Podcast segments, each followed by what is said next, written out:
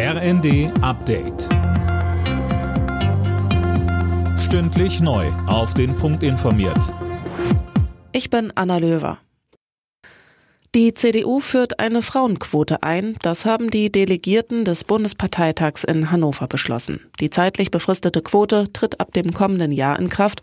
Bis Mitte 2025 sollen Vorstandsposten ab der Kreisebene schrittweise mit bis zu 50 Prozent mit Frauen besetzt werden. Außerdem hat der Parteitag einen Leitantrag des Bundesvorstands zur Energiekrise beschlossen. Die CDU spricht sich darin für eine Abschaffung der Gasumlage und einen Weiterbetrieb der AKW aus.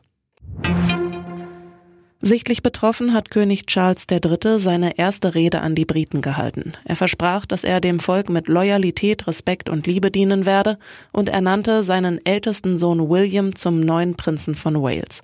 Außerdem würdigte er die Lebensleistung seiner Mutter, der verstorbenen Queen, und sagte,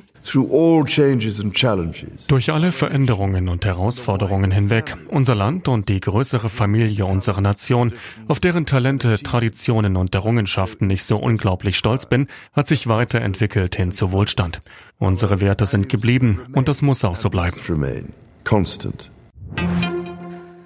Die EU überweist der Ukraine weitere 5 Milliarden Euro an Hilfskrediten. Das hat Bundeskanzler Scholz nach einem Treffen mit EU-Ratspräsident Michel mitgeteilt. Deutschland steuert außerdem noch eine Milliarde Euro Direkthilfe bei, so Scholz. Heimniederlage für Werder Bremen in der ersten Fußball-Bundesliga. Gegen die Gäste vom FC Augsburg verloren die Bremer mit 0 zu 1. Alle Nachrichten auf rnd.de